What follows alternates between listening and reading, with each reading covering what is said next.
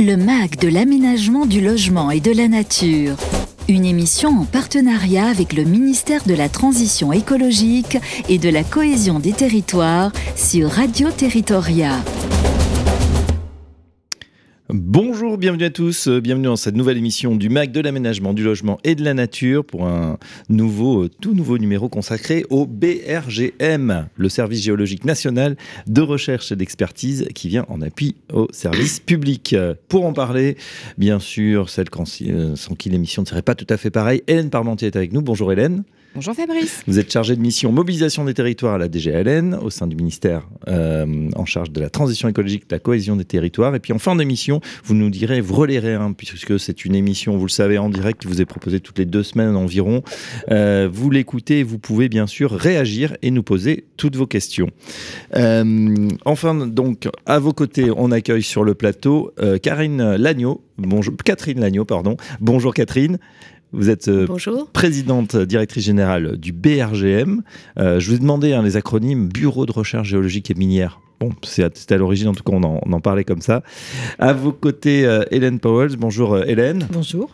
Vous êtes directrice adjointe de la recherche, de la programmation scientifique et de la communication euh, du PRGM. Bienvenue à vous.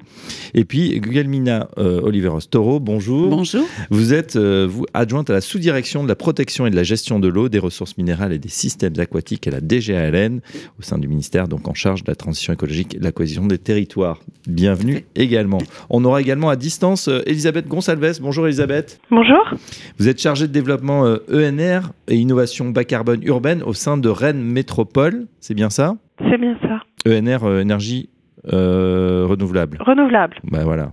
Donc euh, on va avoir ce, numéro qui s'annonce passionnant. La thématique, on la dévoile, hein, l'émission d'aujourd'hui, elle porte donc sur le BRGM, c'est l'établissement public de référence dans les applications des sciences de la Terre pour gérer les ressources et les risques du sol et du sous-sol dans une perspective de développement durable et bien sûr de réponse au changement climatique. Alors, première question, euh, je m'adresse à, la, PDG Catherine Agneau. Pouvez-vous nous présenter justement euh, le, BRGM et nous préciser euh, ses grandes missions et son ambition? Je vous remercie de nous accueillir aujourd'hui. Effectivement, cet établissement a été créé en 1959. il s'agit d'un établissement public à caractère industriel et commercial. Qui est placé sous la tutelle des ministères, alors d'abord du ministère de la Recherche, donc c'est d'abord un établissement de recherche, euh, mais aussi d'expertise, puisqu'il a comme tutelle les ministères techniques que sont euh, bah, le ministère qui nous accueille aujourd'hui, hein, le ministère de la Transition écologique et de la cohésion des territoires, mais aussi les ministères euh, héritiers des ministères des Mines, qui sont le ministère de la Transition énergétique et le ministère de l'Industrie. Donc on voit à travers cette description de ces tutelles la diversité des missions du BRGM, à la fois chargées de recherche et d'expertise. Vous l'avez dit, c'est le service géologique national. Euh, même s'il a été créé en 1959, en réalité, il est l'héritier de services plus anciens. C'est même avant la Révolution française que l'État s'est intéressé à la connaissance de son sous-sol, puis il a créé un premier service de cartographie pour accompagner le développement de l'ère industrielle euh, au XIXe siècle. Aujourd'hui, les missions du BRGM, c'est euh, un tiers de recherche, je l'ai dit, mais aussi d'un tiers d'appui aux politiques publiques. C'est ce qu'on va développer aujourd'hui, puisque nécessairement, comme c'est un service qui observe le sol, le sous-sol et les risques associés, c'est d'abord euh, un service au service des territoires. Euh, il a aussi comme mission euh, une partie de gestion des anciens sites miniers. Nous sommes les héritiers aussi de, Charbonnage de France et la surveillance de ces anciens sites miniers fait partie de nos missions. Puis nous menons également des missions commerciales, en particulier à l'international. nos clients sont donc les collectivités territoriales, les régions, l'État français et les États euh, dans le monde entier, ainsi que des entreprises qui ont besoin de la recherche et l'expertise du BRGM. Alors, quels sont les enjeux euh, sur lesquels nous travaillons? Vous l'avez dit, ce sont les, les, enjeux majeurs liés euh, au changement climatique, à la transition énergétique et au développement de l'économie circulaire. Rien ne se fait sans le sol et le sous-sol, et encore plus aujourd'hui pour faire face à la rupture euh, qui est au mur de, la transition écologique. Alors, plusieurs missions. Euh, d'abord, mission de base, la géologie et la connaissance du sous-sol. Euh, lié à ça, vous avez entendu sûrement les annonces du président de la République dans le cadre de la planification écologique. Il a annoncé une relance d'un inventaire des ressources minérales. Nous avons besoin, pour faire face aux enjeux de la transition énergétique et plus particulièrement à la souveraineté recherchée dans ce cadre, de mieux connaître les ressources dans notre sous-sol. Évidemment, c'est notre mission et depuis des dizaines d'années, Néanmoins, nous ne sommes pas allés chercher un certain nombre de ressources nécessaires aujourd'hui pour assurer la transition. La première d'entre elles, bien sûr, le lithium, mais aussi le cobalt et un certain nombre de, ressources rares. Et nous avons besoin de savoir ce que contient notre sous-sol national. Deuxième enjeu euh, très important, euh, la gestion des eaux, et en particulier la gestion des eaux souterraines, bien entendu. Euh, vous savez que le BRGM édite la carte des nappes phréatiques toutes les deux semaines. Elles sont publiées aux côtés de Météo France. L'enjeu de la gestion de la ressource en eau est bien entendu l'enjeu majeur de notre siècle et l'enjeu majeur de nos territoires. Euh, autre sujet, les risques et l'aménagement du territoire. J'en ai, parlé sur la gestion des anciens sites miniers, mais il n'y a pas que ça. On entend beaucoup parler aujourd'hui du retrait-gonflement des argiles, là aussi, enjeu du sol et du sous-sol. Ressources minérales et économie circulaire, j'en ai parlé s'agissant des ressources minérales. L'économie circulaire, on travaille aussi à recycler les ressources présentes dans ce qu'on a déjà produit. Parce que bien entendu, l'enjeu n'est pas est un enjeu de sobriété aussi et euh, de recyclage des matières premières. Aujourd'hui, on ne va pas euh, chercher des ressources que dans le sous-sol. On essaye aussi de les extraire de ce qu'on a déjà extrait. Transition énergétique et espace souterrain. Le sous-sol, c'est aussi euh, un potentiel énorme d'énergie, la géothermie profonde, mais aussi de surface. Aujourd'hui, l'ensemble du territoire est concerné par des potentialités de géothermie. C'est une énergie, de notre point de vue, pas assez utilisée. Elle est souveraine, elle est stable, euh, c'est-à-dire euh, non euh, dépendante de conditions extérieures. elle ne produit pas de carbone et donc on est en train de faire une cartographie du potentiel géothermique de la France pour aider l'ensemble des acteurs à développer cette énergie accessible sur l'ensemble du territoire. Quand vous dites que c'est stable, ça veut dire que cette géothermie, puisqu'on parle de, finalement de la, chaleur qui est dans, dans le sous-sol, qui est constante, elle est constante justement sur n'importe quel territoire ou il y a des disparités? Alors, elle est, quand je dis qu'elle est stable, c'est-à-dire qu'elle n'est pas intermittente, comme peut l'être le solaire ou l'éolien, ce qui donne une grande stabilité à la production de chaleur, parce qu'essentiellement, quand il s'agit de, géothermie euh, peu profonde, c'est de la chaleur qu'on va produire, pas l'électricité. Néanmoins, on est capable de produire l'électricité dès lors qu'on va chercher de la chaleur très profonde avec des plus hautes températures. D'accord. En tout cas, on va extraire les calories. C'est vrai que s'il fait zéro euh, dehors et là, on commence à friser ces températures, c'est brusquement rafraîchi. Euh, bah, c'est vrai que d'avoir un sous-sol à 15 degrés de manière constante, bah, c'est déjà tout ça d'économiser. Oui, et puis il fait un peu plus chaud hein, si on, descend un peu plus. Hein. On peut monter à des températures 80, 100, plus de 100 degrés. Ça dépend de la profondeur à laquelle on descend et où on va chercher cette chaleur. Euh, dernier, dernier enjeu sur lequel travaille euh, assez fortement le BRGM, on l'ignore mais c'est important, euh, c'est des enjeux numériques. il y a de gros enjeux de cartographie numérique en 3D, de mise à disposition des données pour l'ensemble des acteurs. et donc c'est un axe de, recherche et de travail très important du BRGM. En termes peut-être de, présentation et d'organisation, euh, le BRGM, c'est euh, plus de 1000 salariés. Euh, plus de 750 ingénieurs et chercheurs, 24 implantations territoriales organisées en 18 directions régionales, ce qui veut dire que le BRGM est présent sur l'ensemble du territoire métropolitain et ultramarin et intervient également à l'international. Donc nous avons cette présence très forte sur l'ensemble des territoires, c'est normal, sol, sous-sol, comme je l'ai dit, ce sont des enjeux territoriaux. Nous sommes également des acteurs euh, de recherche présents dans un grand nombre de pôles de compétitivité euh, nationaux. Euh, nous travaillons avec des laboratoires de recherche et des universités sur l'ensemble du sol national, mais également dans le cadre de projets européens. Alors, aujourd'hui, nous avons une centaine de conventions avec des collectivités territoriales sur l'ensemble du territoire.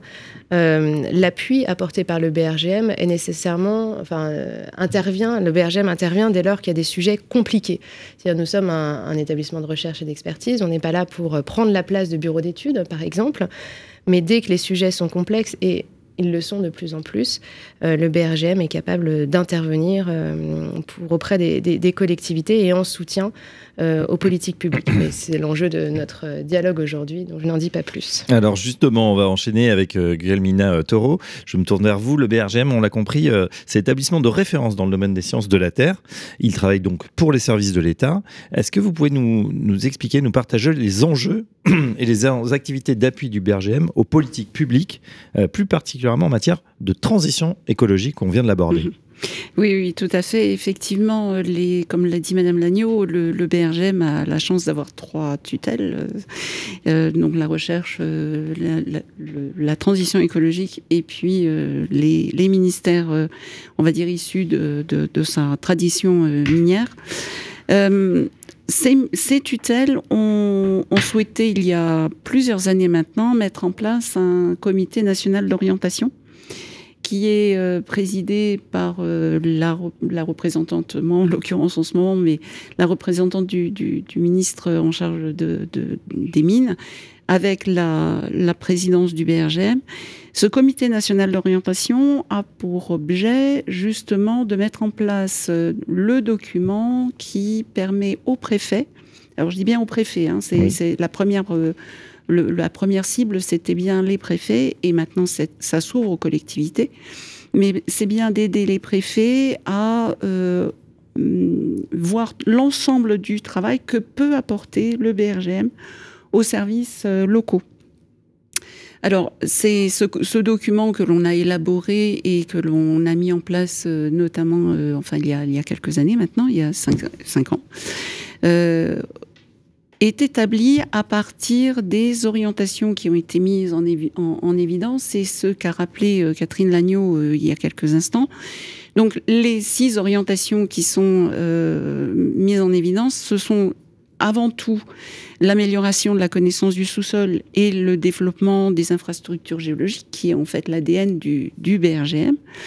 Euh, la deuxième orientation, c'est la transition énergétique. On l'a rappelé également, avec euh, en particulier la mise en évidence et la mise en application des, des, de, de, la loi sur euh, la transition énergétique et la, la croissance verte.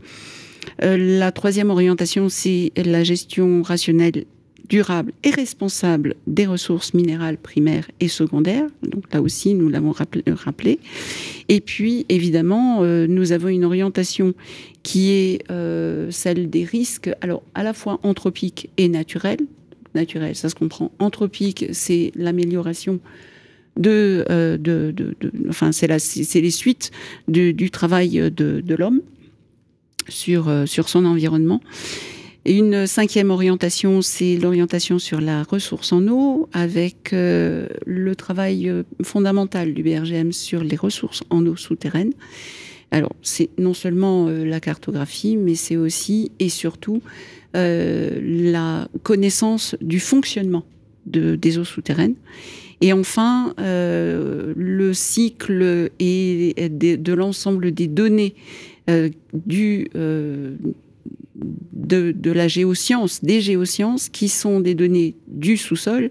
Mais il ne faut pas oublier que le BRGM nous permet d'avoir une approche multidisciplinaire, pluridisciplinaire, qui est absolument nécessaire pour notre euh, travail, à la fois au niveau euh, voilà, de l'État français et des territoires. Voilà, des, des territoires et de la connaissance que l'on a que l'on doit avoir de, de, notre sous-sol. Bien sûr. Euh, en tout cas, voilà pour ces six orientations.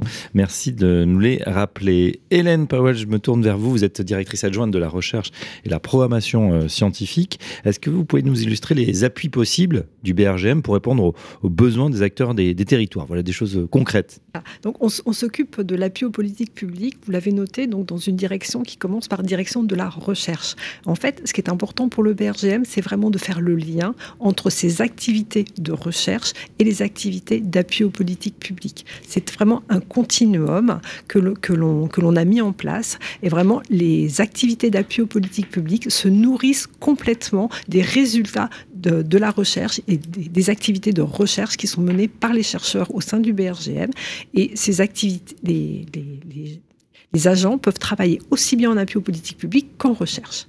Alors, ces, ces activités d'appui aux politiques publiques, elles vont regrouper le développement, d'action, enfin de, de, de, méthodologie, le développement d'outils de gestion, euh, des expertises et euh, aussi de, la surveillance, qui sont menées donc avec l'État. Alors l'État, ça peut être les ministères, et notamment nos ministères de tutelle, mais pas uniquement, avec les services déconcentrés de l'État, euh, donc dans les territoires, les, les, collectivités dans les territoires. C'est aussi une, une on travaille beaucoup avec, euh, avec les collectivités, avec les agences et les établissements publics. Donc les activités d'appui aux politiques publiques du, BRGM dans les territoires en fait couvrent au moins la moitié de l'activité d'appui aux politiques publiques, avec des conventionnements que l'on peut avoir soit avec les services déconcentrés, soit avec euh, les, les, collectivités euh, pour, pour l'essentiel.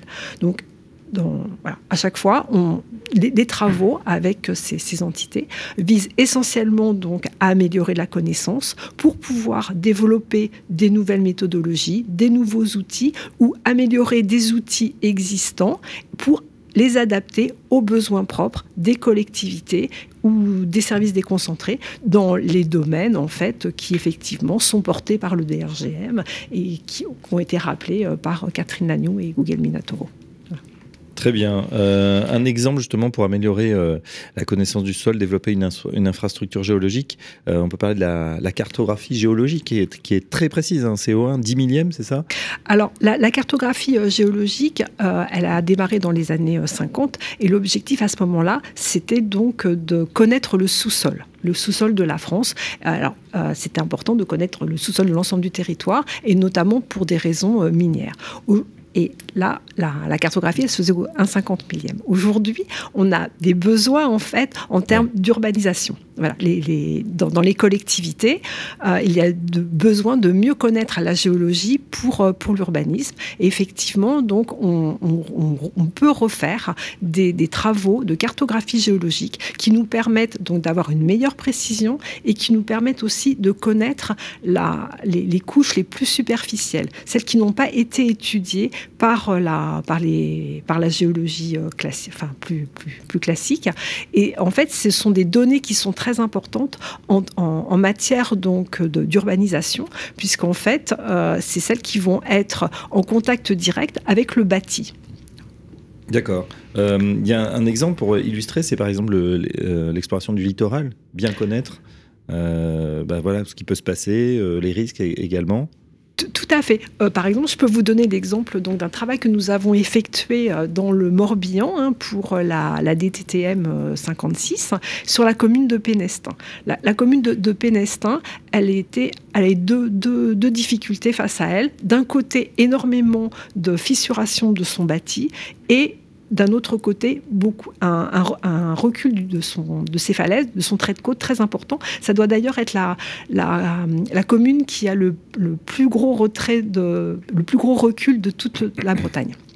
Alors, le Berger a mené différentes études, donc basées essentiellement donc sur un état de l'art scientifique en profitant au maximum des résultats des, chercheurs, donc a permis de faire une géologie et de regarder en fait, de travailler en fait sur le sur l'évolution du trait de côte au cours des 70 dernières années. Donc d'une part, on a pu montrer la présence d'une argile, euh, une smectite qui est une argile gonflante. Hein. Euh, Catherine Lagnou, vous rappelez le problème du RGA auquel sont confrontés quand même beaucoup de communes. Donc là, on a pu identifier quelles étaient les zones euh, les secteurs d'aléas. Donc, c'est des informations qui sont importantes pour, pour la commune en, matière d'urbanisation. Et d'un autre côté, on a pu en fait refaire tout un historique de l'évolution du trait de côte depuis 70 ans de comprendre en fait les mécanismes actuels et de pouvoir faire une simulation à l'horizon 2100 en intégrant donc le changement climatique et donc l'augmentation du niveau marin. Et donc ça, c'est aussi une information complémentaire qui est aussi importante en matière d'urbanisation et d'aménagement de la commune. Bon, les nouvelles ont été bonnes. La commune de Penestin ne sera pas rayée de la carte, on l'espère. Pas tout de suite. Bon, pas tout de suite, pas à horizon 2100. bonne nouvelle et illustration très concrète. on va continuer justement dans les, dans les exemples et les illustrations avec Elisabeth Gonsalves. bonjour, rebonjour Elisabeth, vous êtes toujours avec nous? Oui, bonjour. Voilà, chargé du développement ENR et innovation bas carbone urbaine, c'est à Rennes Métropole. Et alors vous, vous avez fait appel au BRGM pour le suivi et l'analyse du comportement énergétique d'une station de métro thermoactive à Rennes. Alors, est-ce que vous pouvez nous raconter un petit peu le, quel était exactement votre besoin, votre problématique de, départ? Euh, Tout d'abord, vous présenter le projet. Oui, alors euh, c'est un projet qui date euh, qui date de, de 2014, c'est-à-dire que lorsqu'on a conçu la deuxième ligne de métro euh, de la ligne B de, de Rennes, il y a eu l'idée effectivement d'intégrer des sondes géothermiques dans les structures, c'est-à-dire dans les parois euh, les parois de béton des, des stations, puisqu'elles sont environ à 30 mètres de profondeur, donc elles bénéficient effectivement d'une euh, d'une stabilité de la température du sol.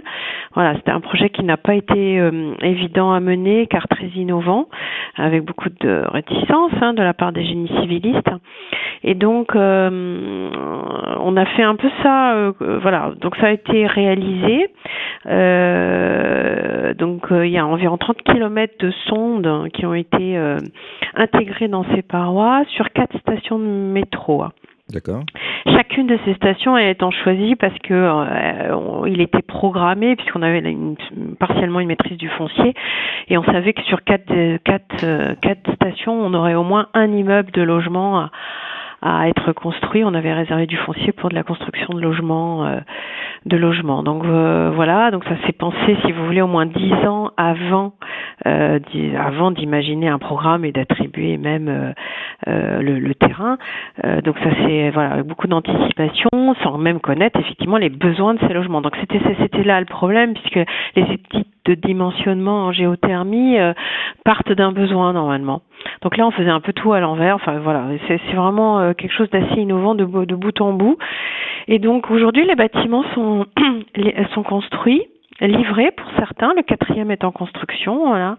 Et donc, euh, on a mis en place un suivi énergétique de ces immeubles, mais euh, on n'avait rien, aucun suivi au niveau du, au niveau du sous-sol. On s'est dit là, il manque quelque chose. Euh, voilà. Donc on, a fait appel, euh, on a demandé au BRGM euh, si si ça les intéressait de, de suivre ce comportement, sachant que on, sait que la ressource géothermique peut s'épuiser dans le temps. Donc ça nous intéressait d'avoir une expertise là-dessus et de, de voir voilà quel, serait l'épuisement éventuellement de cette ressource dans le temps. Voilà. donc aujourd'hui on délivre une eau tiède. Oui à, ces immeubles, voilà, qui eux sont équipés de pompes à chaleur dans leur chaudière et qui transforment cette, eau tiède en, chaleur pour le chauffage et l'eau chaude sanitaire. D'accord. Et justement, si on parle de l'accompagnement euh, spécifique du, du BRGM, euh, quelle a été justement sa valeur ajoutée? Comment ils vous ont euh, aidé voilà, eh bien, euh, ils ont effectivement trouvé le projet très intéressant et ils ont euh, donc on a structuré euh, avec eux un partenariat de façon à mener un projet de recherche.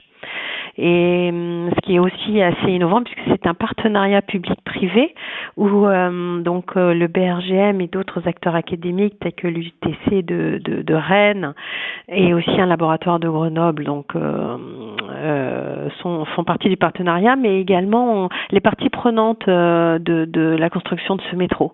Donc un groupe d'ingénieristes et puis une entreprise qui avait réalisé les sondes. Donc c'est intéressant d'avoir ces parties prenantes qui ne sont pas du tout habitués à, mener des projets de recherche. Donc le leadership euh, et euh, l'expérience du BRGM là-dessus euh, a, vraiment a permis de tirer bénéfice de ce partenariat et que chacun contribue à l'orientation des travaux.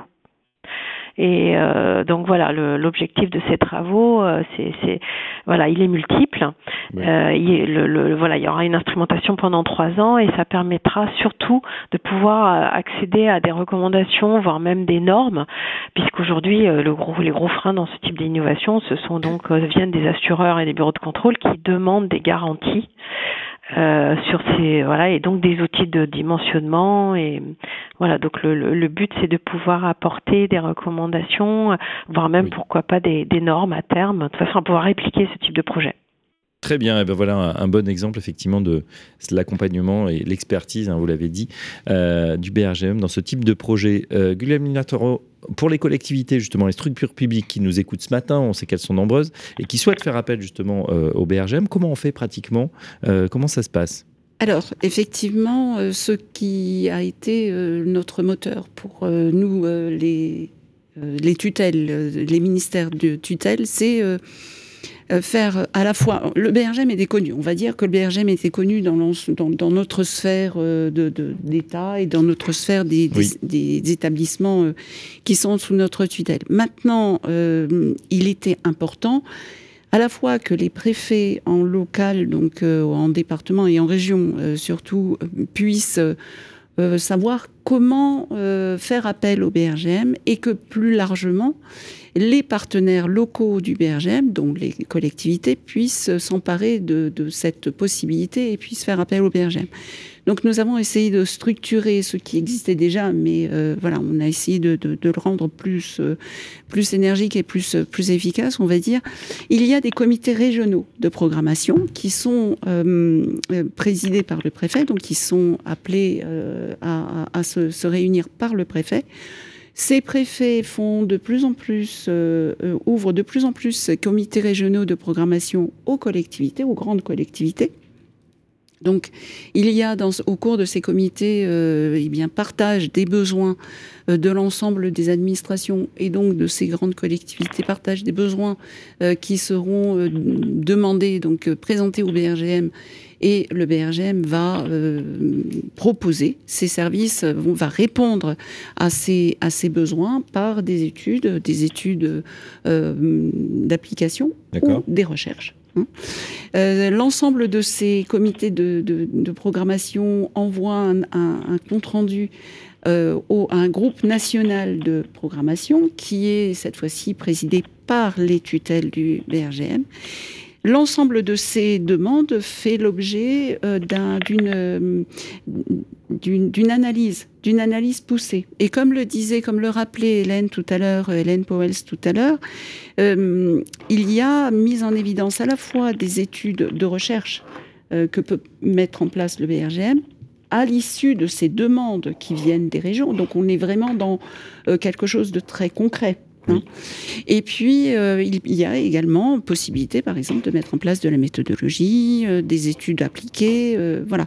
Donc, toute cette analyse parvient au Comité national d'orientation qui, lui, élabore un document qui, à nouveau, fait, voilà, on boucle la boucle, qui est envoyé au préfet après avoir été présenté au conseil d'administration du BRGM. Donc là, on est vraiment dans, une, dans un circuit euh, à la fois de remontée de la, de la demande des régions et des territoires, une analyse et un retour vers les territoires via les préfets qui présentent donc les orientations de, du travail du BRGM. Donc on est vraiment dans un cercle de, euh, d'information et d'analyse. Trois jalons donc de programmation. oui, jalons. Euh, oui j'aimerais compléter cette présentation pour expliquer pourquoi on a mis en place ce qui pourrait sembler une usine à gaz quand on le présente comme ça.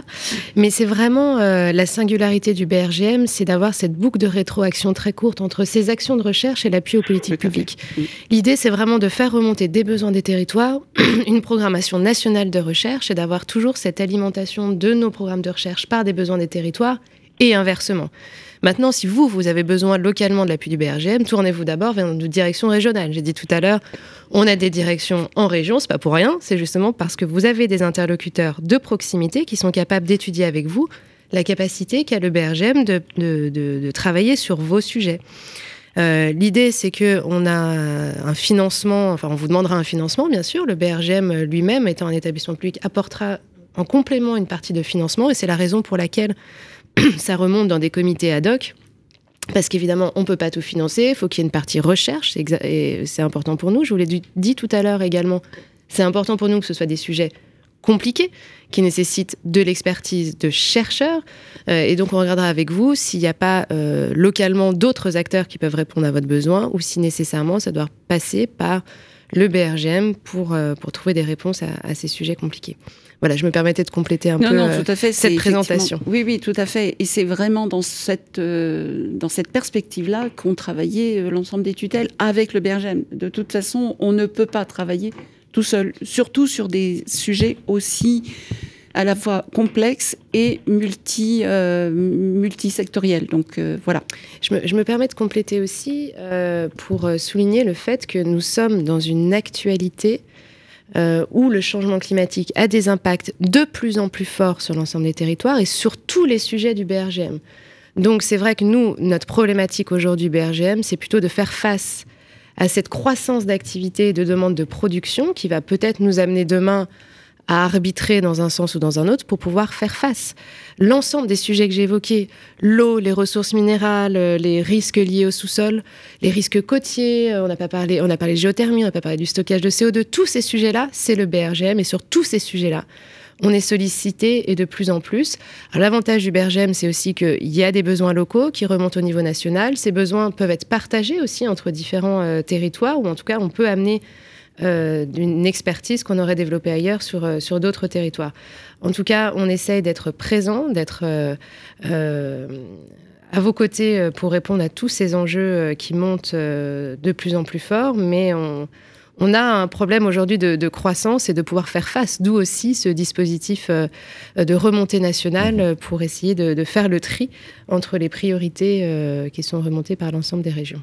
Est-ce qu'il y a des sujets, mais bon, on, le verra peut-être dans les questions tout à l'heure de nos auditeurs, mais qui, reviennent en ce moment Vous en citiez quelques-uns, effectivement, euh, bah, les ressources, la transition, etc. Est-ce qu'il y a des, choses voilà, qui sont remontées à un moment, bah, qui prend forme de plusieurs régions, qui vous disent à un moment, il faut vraiment travailler sur ce sujet?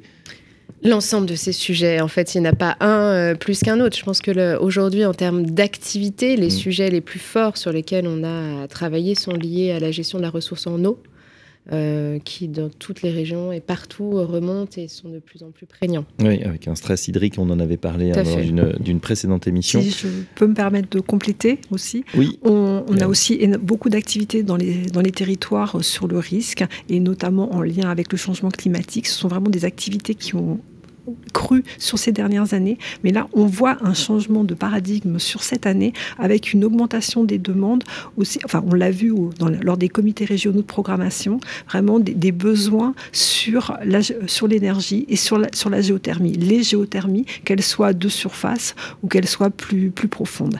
Et avec des, des, besoins qui sont exprimés donc aussi bien par les services déconcentrés que par les collectivités. D'accord, ça s'est accéléré depuis la, crise énergétique peut-être qu'on connaît Oui, oui. Et alors, ce qu'il ce faut préciser, c'est que ces comités régionaux se réunissent en ce moment. Enfin, on est à la fin de la, de la mise en place de ces comités régionaux. Nous les avons pratiquement tous euh, finalisés. Donc, on voit bien, là, on a un début d'analyse de, ce qui, de ce qui remonte. Effectivement, ces, ces préoccupations tout à fait liées au, changement climatique sont, euh, sont très très importantes et elles remontent. Alors il, faut aussi que, que, que, je vous précise que au niveau des ministères, nous avons également des euh, commandes. Nous passons des commandes au BRGM. Et justement, l'ensemble des, des, remontées des, des, des, régions nous permettent euh, de, de, mettre en évidence les, les sujets de qui sont euh, voilà qui, qui, qui reviennent euh, beaucoup et, euh, et donc lancer les, les, recherches avec avec le BRGM.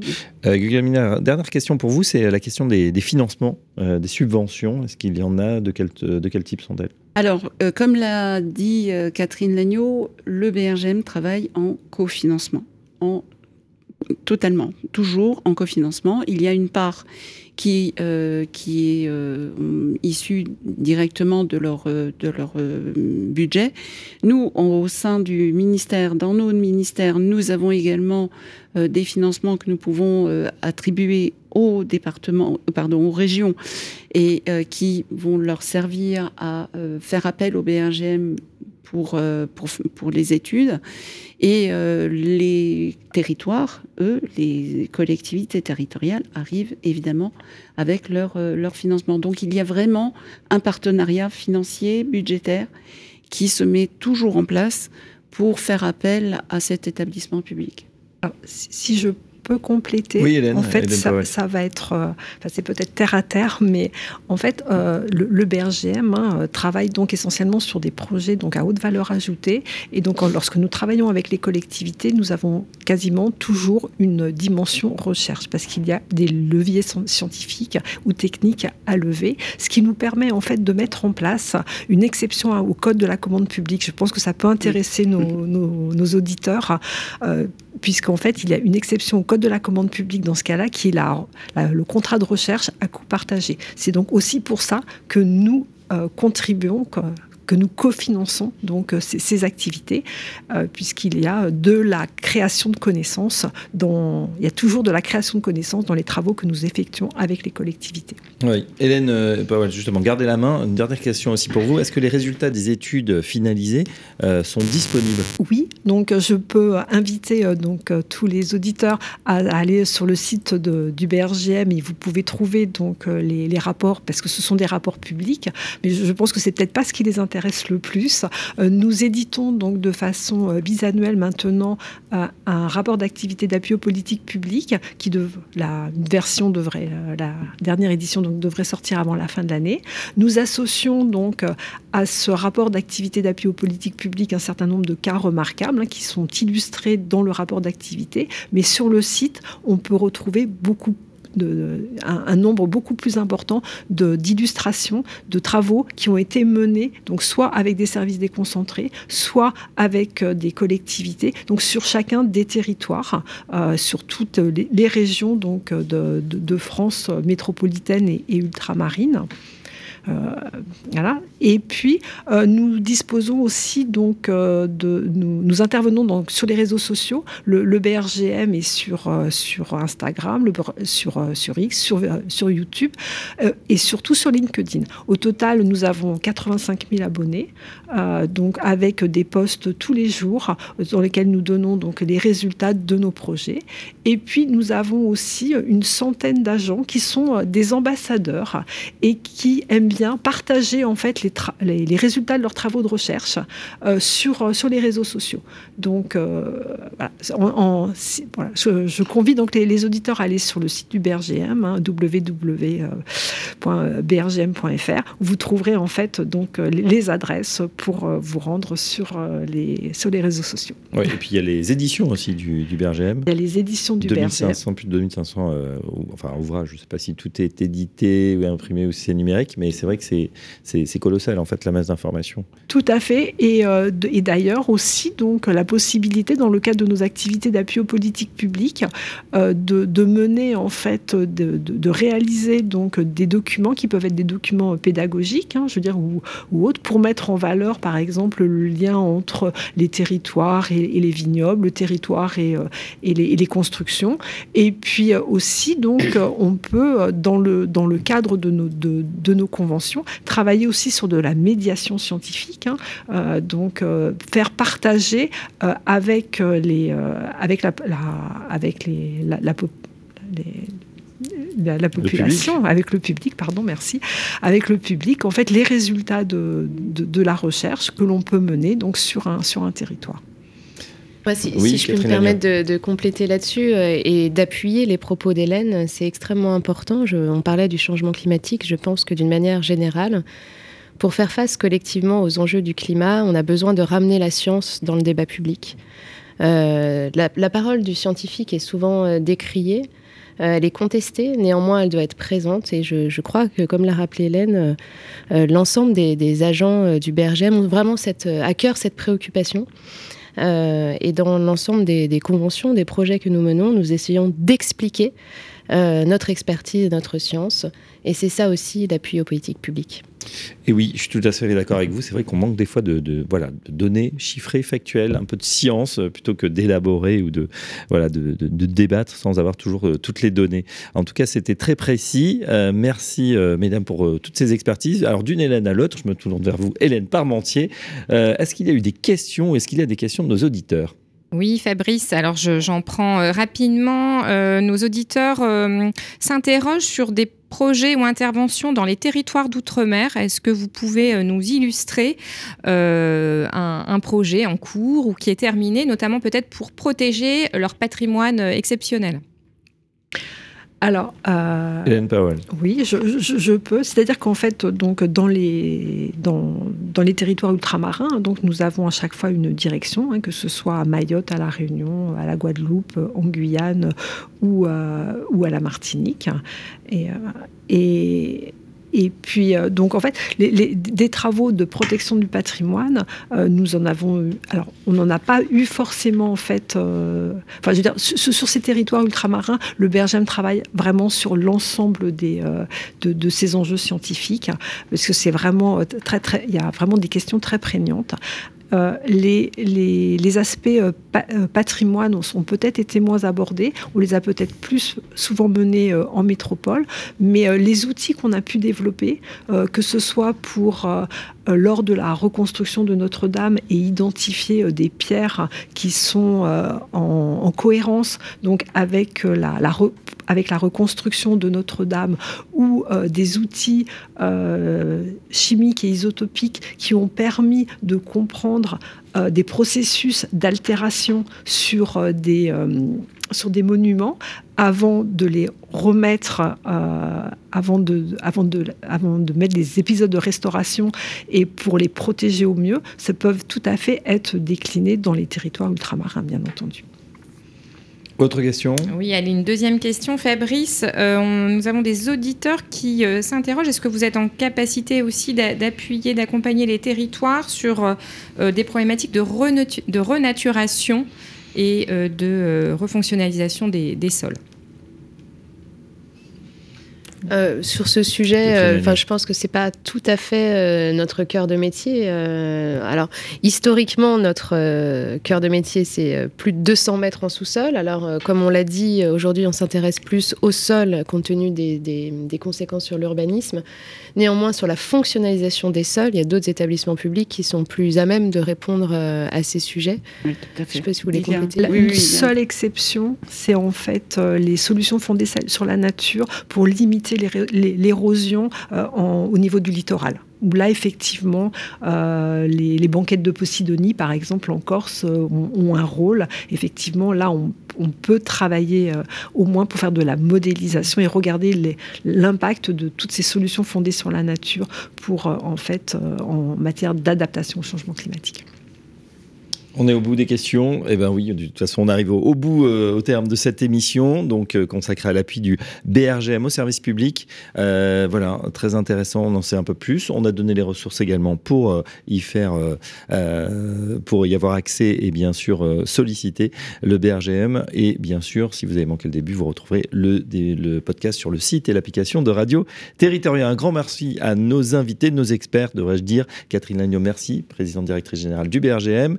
Hélène Powell, directrice adjointe de la recherche, de la programmation scientifique et de la communication, toujours au BRGM. Guillemina Toro, merci, adjointe à la sous-direction de la protection et de la gestion de l'eau, des ressources minérales et des systèmes aquatiques à la DGLN. Et puis, par téléphone, Elisabeth Gonçalves, chargée de développement ENR et innovation bas carbone urbaine au sein de Rennes Métropole, qui nous a donné donc un très bon exemple de coopération avec le BRGM. Bonne journée à tous et à très bientôt dans un nouveau MAG de l'aménagement, du logement et de la nature. Le MAG de l'aménagement, du logement et de la nature, une émission en partenariat avec le ministère de la Transition écologique et de la cohésion des territoires à réécouter et télécharger sur le site et appli de Radio Territoria et sur toutes les plateformes de streaming.